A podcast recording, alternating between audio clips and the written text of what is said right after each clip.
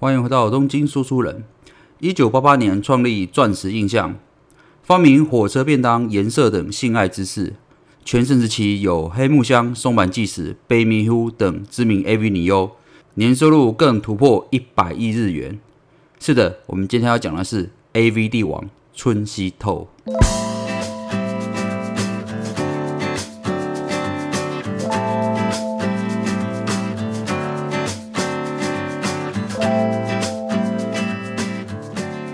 相信有在看 Netflix 的观众都知道，呃，Netflix 在去年有一部非常嗯有名的影集，叫做《AV 帝王》。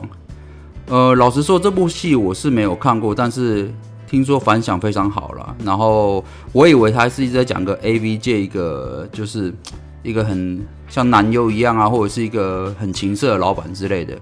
但是我今天看完这本书叫做《A V 帝王说服术》之后，我才渐渐了解春熙透这个人哦。我这边稍微讲一下春熙透的简介好了。呃，春熙透他在年轻的时候卖过英文教材，他从乳蛇业务做到全国销售第一。再来是他走在时代尖端，做过电子游戏机台、情色书刊，而且被捕入狱。再来转任了 AV 导演，面试过七千名 AV 女优，成功拍出三千余部的 AV 片。但是后来因为投资失利，负债五十亿日元，被债主逼跳水坝，还有卖肾脏。再来是在美国夏威夷拍摄 AV，被 FBI 判刑三百七十年，没听错，三百七十年不是三十七年哦。但最后竟然全身而退。最后，Netflix 改编其自传电影《A.V. 帝王》，引爆影界话题哦。所以从这边就看得出来，春熙透他是一个呃，人生是大起大落的人。从一个非常乡下来的穷酸日本小男孩哦，然后到后来的啊大名大放，然后在最后成为 A.V. 的界的霸主哦，在最后破产，然后现在又东山再起哦。所以我觉得，呃，像这种呃人生有高低的人哈，这个更有话题性啊。所以 A V 帝王他也讲过说，呃，人生从来没有死不败，但他是用一辈子血泪换来的哦。那我为什么要特别讲这本书的原因在于说，他这本书主要的讲了，只有呃，应该说他有五分之一内容在讲 A V 啦，所以等一下我们还是会讲到，呃。男生们比较有兴趣的 AV，那女生可能会比较讨厌一点，但没有关系。我重点还在讲他的说服术哦。那为什么要讲说服术呢？原因很简单哦。你看他从刚才简介，他从开始当小业务卖英文教材开始起，到后面的 AV 帝王，他强调就说，他就是因为能够去说服别人，去说服别人做他想做的事情，才能够成就这么多事情。有些人会说，哎，我。只是一个平凡的上班族，或者只是个学生，我又不需要说服别人，我干嘛学这个说服术哦？但是大家有想过一件事情吗？你每天在开口请别人帮忙的时候，就是一种说服。你找客户谈生意、入学生签的面试，我们都在说服别人来肯定自己，或同意自己的想法，或同意别人来录用自己。所以，其实我们这辈子，应该是说，只要我们有跟别人做交涉哦，或者是我认为说有跟别人做交流的时候。我们都在试图说服别人，我们都在试图说服别人所以我觉得，呃，不管怎么样，说服术这个东西应该是算是人生的基本必备的功能之一，就是你必须学的。不论你今天从事哪一个行业，因为你总是要面对人与人的交流，如何让别人认同你的想法，进而认可你这个人，我觉得这都是呃蛮重要的一个技能哦。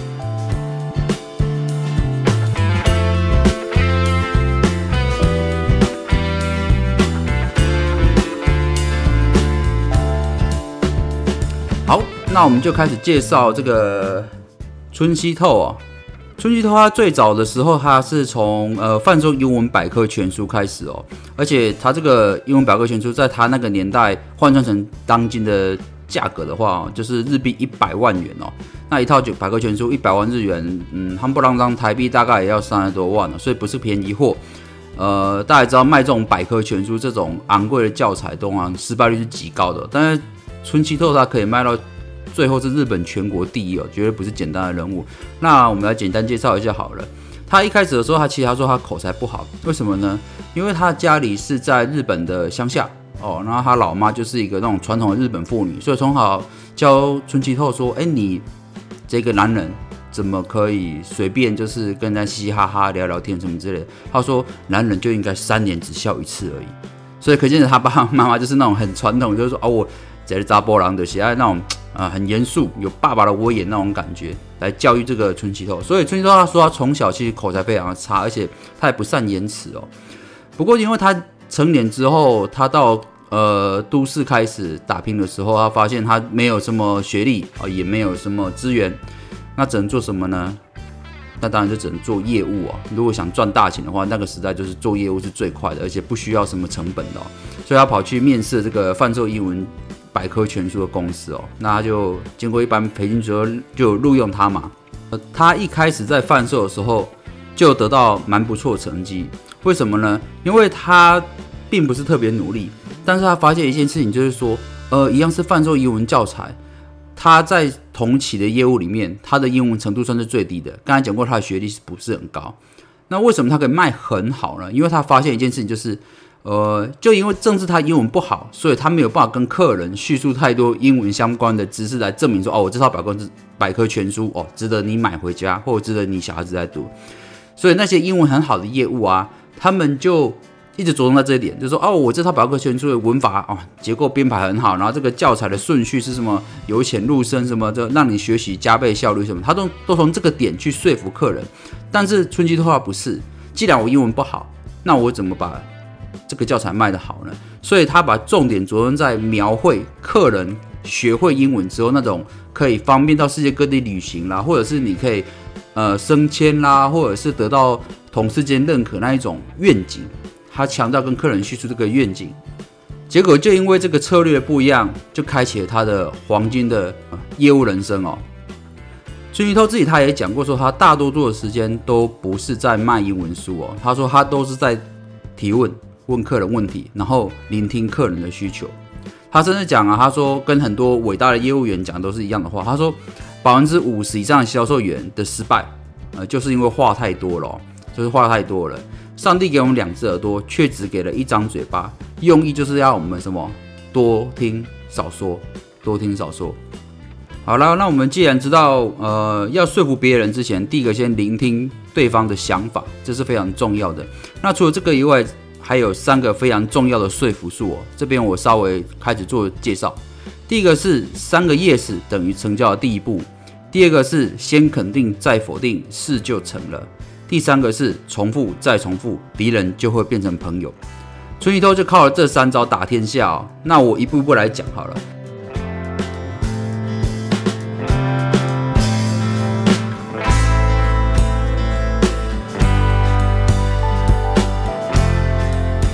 好，我来介绍第一个。第一个是三个 yes 等于成交的第一步。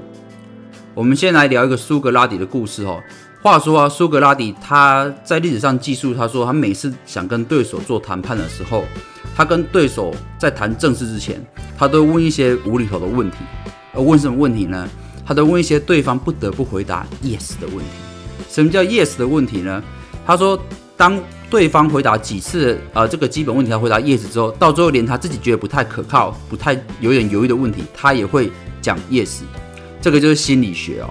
西村都讲说，这个就是什么？就是说实现了双方意见一致的想法。就说你前面都讲 yes yes，到最后你其他问题你都偏向 yes，为什么你没办法否定前面你自己讲的？举个例子好了，他说他在街上哦，因为他卖贩卖这个英文教材嘛，去在街上必须拉客人嘛，必须想办法约客人到什么旁边的咖啡厅坐下来，才能好好介绍百科全书嘛。因为那个书籍那么多，总不能在街上讲吧。所以他们重点在说如何拉客人到隔壁咖啡厅，让客人好好听他们介绍。那他的做法怎么做呢？他说一开始他假设他看到一个客人走过来，他就说他第一个问题就问说：诶，你觉得你有必要学英文吗？那通常一般的客人都会想说：哎，对啊，我觉得学英文蛮重要的。然后他说，如果每天只要十分钟，并持续三个月，就有可以讲一口流利英语，你会想了解吗？那一般人你会觉得，诶。我这个这么简单这么好的方法，我会说 yes 嘛。再来，他就是说，那我现在手上有个最新式的教材，可以显著增加你的实力，可以听我讲讲看吗？这个时候，客人如果有讲 yes 的话，他说基本上这三题都答 yes 的客人，有高达百分之九十以上都会跟他一起走到咖啡厅去了解更深入的。所以说他这个时候就讲说，哎，那我们到旁边的咖啡厅详谈好吗？这个就是春熙透他利用苏德格拉底的讲法，就是连续三个叶子之后，后面的问题都容易迎刃而解。但是相反的啦，如果说你一开始就跟别人说，哎，我这边有一个很很棒的百科全书，然后或者是我很棒的教材，可以让你学英文精进，哎，你可以跟我到旁边的咖啡厅，我来跟你详细介绍好吗？通常问这样第一个问题的成功几率，他说就不是很高了。为什么？因为这个问题对他们说太复杂，也太冗长了。你应该像他这样子，就是呃一开始问一些简单的问题，让他这些问题是他基本上也会认同的问题，最后再来问一些他需要决定的问题，通常对方都会答 yes。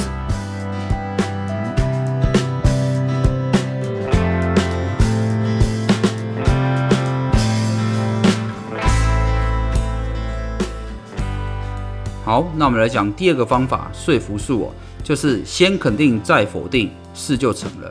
什么叫先肯定再否定呢？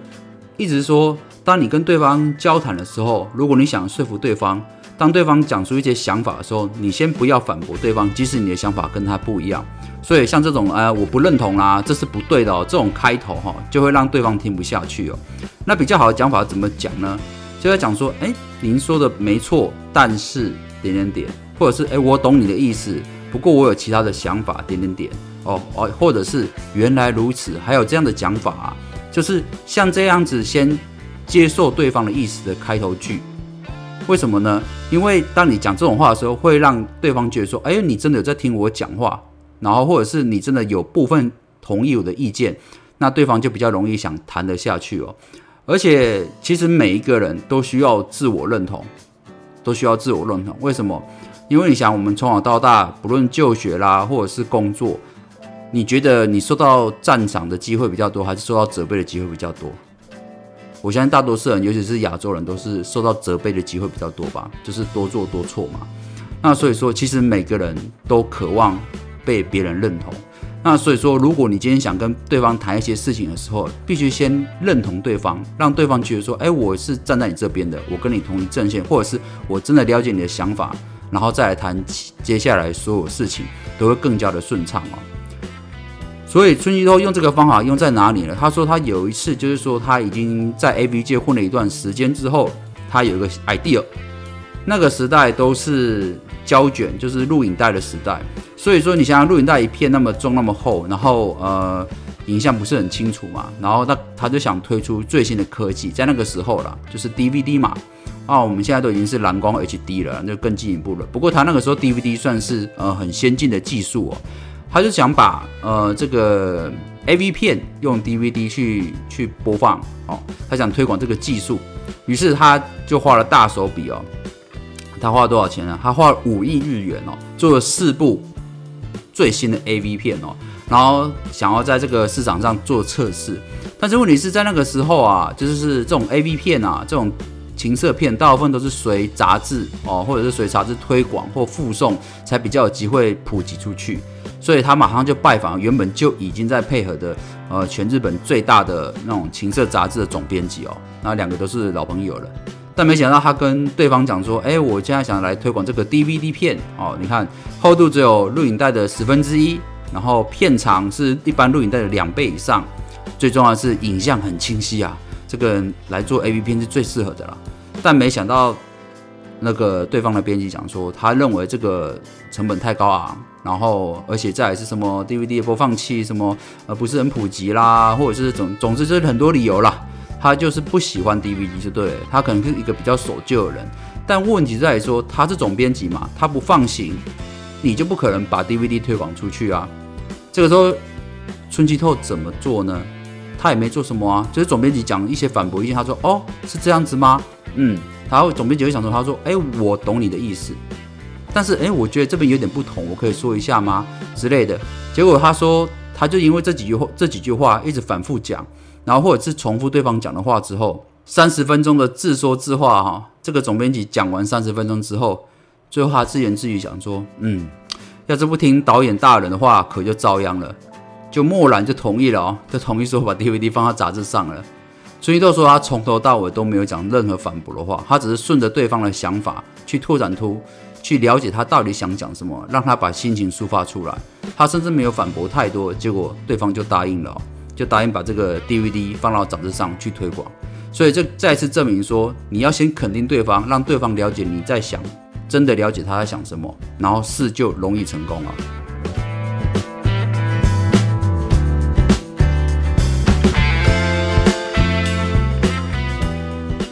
好的，那我们再来讲说服术的第三招，也是最后一招，重复再重复，敌人变朋友啊！相信听完刚才那两点说服术的人都会发现一件事情，就是说，春熙都有讲过，他说销售这种特性就是客人若不喜欢你，一切就免谈。所以重点就在于说，传达我和你在同一阵线的感觉哦。那重复再重复用意在于说，借而附和别人拒绝理由来扭转对话局势哦。他认为啊。大部分人的反驳并不是他没有兴趣，反而就是因为他对这个有兴趣，但是有些犹豫，所以才用拒绝的方式或拒绝的话来表现。所以，我们重复对方的话，是让对方了解，就是我们跟他同一阵线，我们明白他讲什么，然后我们来讨论的解决方案，让对方觉得说，啊，我跟你是，你跟我是朋友，你正在替我解决我心中的疑惑，你正在替我解决我心中的犹豫。好，OK。那这边举了几个他在呃当销售员的例子哦，就是我觉得这边都还蛮值得分享啊。例如说，他有一次在呃北海道啊，北海道他在札幌市在拉客的时候，就是推销的时候，他遇到一个蛮年轻的一个穿军装的自卫队队员，然后他马上就用他那一招嘛，刚才讲过说先问三招 yes 问题嘛，他就冲上去说：“哎呀，先生，我觉得你有需要学英语，你认为需要吗？”结果没想到那个年轻自卫队员就讲说。我觉得没有必要。这个时候，一般业务员应该会说：“哎，你怎么可能不不需要呢？”会开始讲说：“啊，你这么年轻，以后有什么机会出国什么之类的，就开始说服他说他需要学英语嘛。”但是春熙说他并不会这样子做，因为重点是他根本就不了解对方想要是什么，所以他他就顺着结话，他讲说：“嗯，你就你说的也没有错，比起学英语，每天训练更加重要吧？”结果没想到这个年轻的自卫队员说：“是的，每天训练很辛苦。”而且也是必要的，因为我是冬季奥运强化选手。结果春熙说他根本就没有听过什么叫奥运强化选手，他就说：“哎，那这个是做什么的呢？”他说：“哦，原来他是一个虽然是呃自卫队队员，但是他就是他是属于特种的，然后专门是参加奥运的，所以他有一段他除了训练以外，还要再额外拨出时间去做这个奥运的项目做准备哦。”就春熙说：“那既然……”今天遇到这么有趣的，你可以跟我稍微聊一下你在每天训练做些什么事情，还有参加奥运有什么好玩的吗？结果他就跟他到旁边咖啡机聊起来了。春熙豆从头到尾都没有跟他推销英文教材，只是跟他聊这些哦，你你到你曾经到哪个国家去比赛过，或者是跟哪些国家交流交交流过这样子。然后他聊着聊着，他就想说，嗯，但是我觉得啊，如果跟外国选手交流交换意见和技巧的时候，是不是需要英文能力呢？他到最后只问了这个问题，结果没多久，这个年轻智慧队员就签下合约，买了整套英文教材。再来是有一次啊，他在北海道推销教材的时候，因为遇到大风雪，就差点就冻死哦。然后到最后，在这个你也知道大北海道的很多荒郊野外嘛，他终于找到一间小干妈店啊，就小杂货店。进去之后，马上跟那个老太太哦，固定这个老太太就跟他点了一杯呃热咖啡。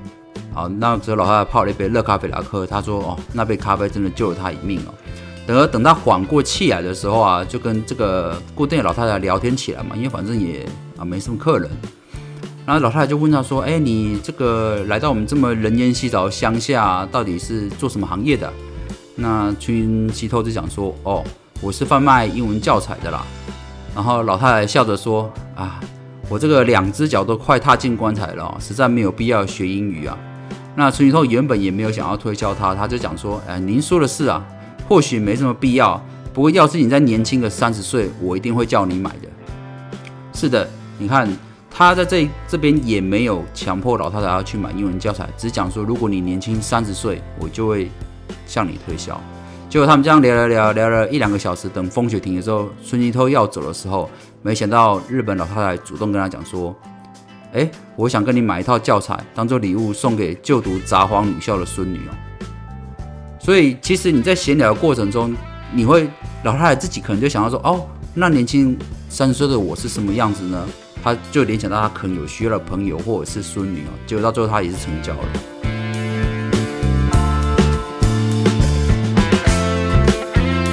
好啦，那讲了这么多说服术哦，我觉得应该会有一些人蛮失望的。为什么？因为既然讲到 A V 帝王，你都说服那些英文教材，难道都没有说服 A V 女优的场景吗？呃，是的，没错，这个就是最后的重点啦。我们来讲讲如何说服 A V 女优吧。我觉得这个应该是最难的，也是我买这本书比较好奇的地方。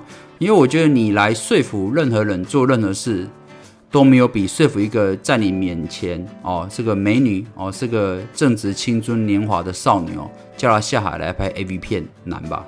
对，但是春季透就是有这个办法。他就是有办法说服这些年轻貌美的女孩子下来拍 A V 片，所以我这边就举书中两个例子哦。那这个这两个例子，第一个是呃有一个在日本非常有名的国外名模叫安妮卡卡路斯哦，但那个时候在日本是非常当红的国外明星哦。那她也没有拍过任何的写真。那春熙透觉得说她是一个非常有机会，如果她来拍 A V 片的话，应该可以卖得非常好，所以他一直约这个。呃，安妮塔来见面。那春季的话讲说，他说服 A B 女优有一个基本的原则。第一个说，他绝对啊不讲女性的坏话，他不讲女性的坏话。因为他说这个就跟财富一样，你你喜欢财富就不要骂有钱人的一样道理。我觉得这个是一样的逻辑思维，非常正确。那他这个跟安妮塔见面之后啊，他对话是这个样子，我稍微摘录一下啊。孙一透这个时候，他问了安妮塔说：“哎，哎，请问啊，你想不想拍 AV 啊？”安妮塔马上就很生气回答说：“我怎么可能拍 AV？” 孙一透就顺着他话讲说：“是啊，怎么可能？那真是抱歉。”不过他接着又问说：“那为什么不想呢？”安妮塔讲说：“那当然了吧，这很丢脸耶。”然后孙一透讲说：“嗯，的确是挺丢脸的，这也难怪。”所以这个时候，春雨透了解说，安妮塔她害怕就是什么？害怕就是丢脸嘛。所以说，他觉得这个话题是不太可能延续下去。他想挖掘安妮塔其他的想法。他说：“那你将来想成为什么样的一个人呢？”哦，这个就是转移话题了嘛。结果没想到，安一讲到梦想，安妮塔脸眼睛就亮了起来啊。他说：“他的故乡是在夏威夷啊，他希望他能够哦回夏威夷开一间计程车公司。”然后专门带领，就是包车哦，带领游客去了解他故乡夏威夏威夷的美。春吉都讲说，那你为什么不回夏威夷呢？他说，因为他来日本就赚钱嘛，当艺人想存钱，钱存够了，他就想回夏威夷去从事他的梦想。那春吉都就说，好吧，让我来帮助你完成梦想。就他当他讲出这句话的时候，没想到这个安妮塔整个人突然跳了起来，就抱着春吉都说，你讲的是真的吗？你真的可以帮助我实现梦想吗？从这边就可以看得出来，这个安妮塔真的很想做个做这件事情哦。他这个时候就了解安妮塔真的想要的是什么东西，所以他就提出了，就是说啊，拍两部 A V 片，然后片酬是六千万日元，这这笔钱就足够他让他回去开他梦想中的计程车行了。也就因为这样子，到最后这件事情就谈成了。安妮塔到最后就真的拍，只拍了两部 A V 片，海削了一笔之后，回去他故乡完成梦想。好，我们再举第二个例子哦。第二个说服 AV 女优的例子是小田薰哦。那她日本当初也是非常红的 AV 女优。她春熙透怎么说服她呢？事实上，春熙透约她哦来谈这个拍 AV 片已经很多次了，但她就一直拒绝。到最后，终于有一次答应在饭店稍微谈一下。结果没想到春熙透刚才刚坐下来，小雷军马上就斩钉截铁说：“哎，恕我无礼，但是我并不打算拍 AV 片。”跟你见面只是单纯给你个面子而已，好吧？那春熙透怎么回答这件事情呢？春熙透说：“那你为什么不想拍 AV 呢？是丢脸吗？还是什么？”他想了解小田君在想什么。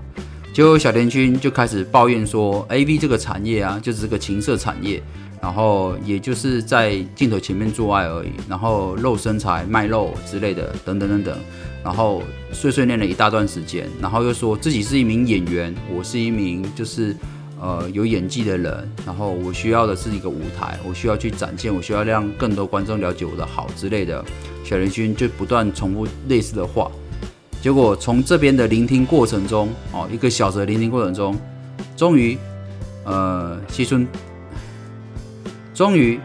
春吉透知道小田君想的是什么了，他在意的是演出的机会，所以他讲说：“是的，你讲的都没有错，但是我认为只要在镜头前都需要演技，AV 女优也是一样。”结果就在这样子的谈话之中，说服了小田君哦。到最后，小田君讲说：“好吧，那如果我答应参加演出的话，男优是谁？”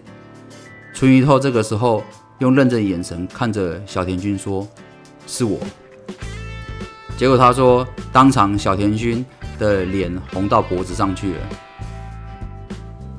好吧，以上就是本期我分享的《A V 帝王说服术》，作者是春熙透。我们东京说书人，下回见喽，拜拜。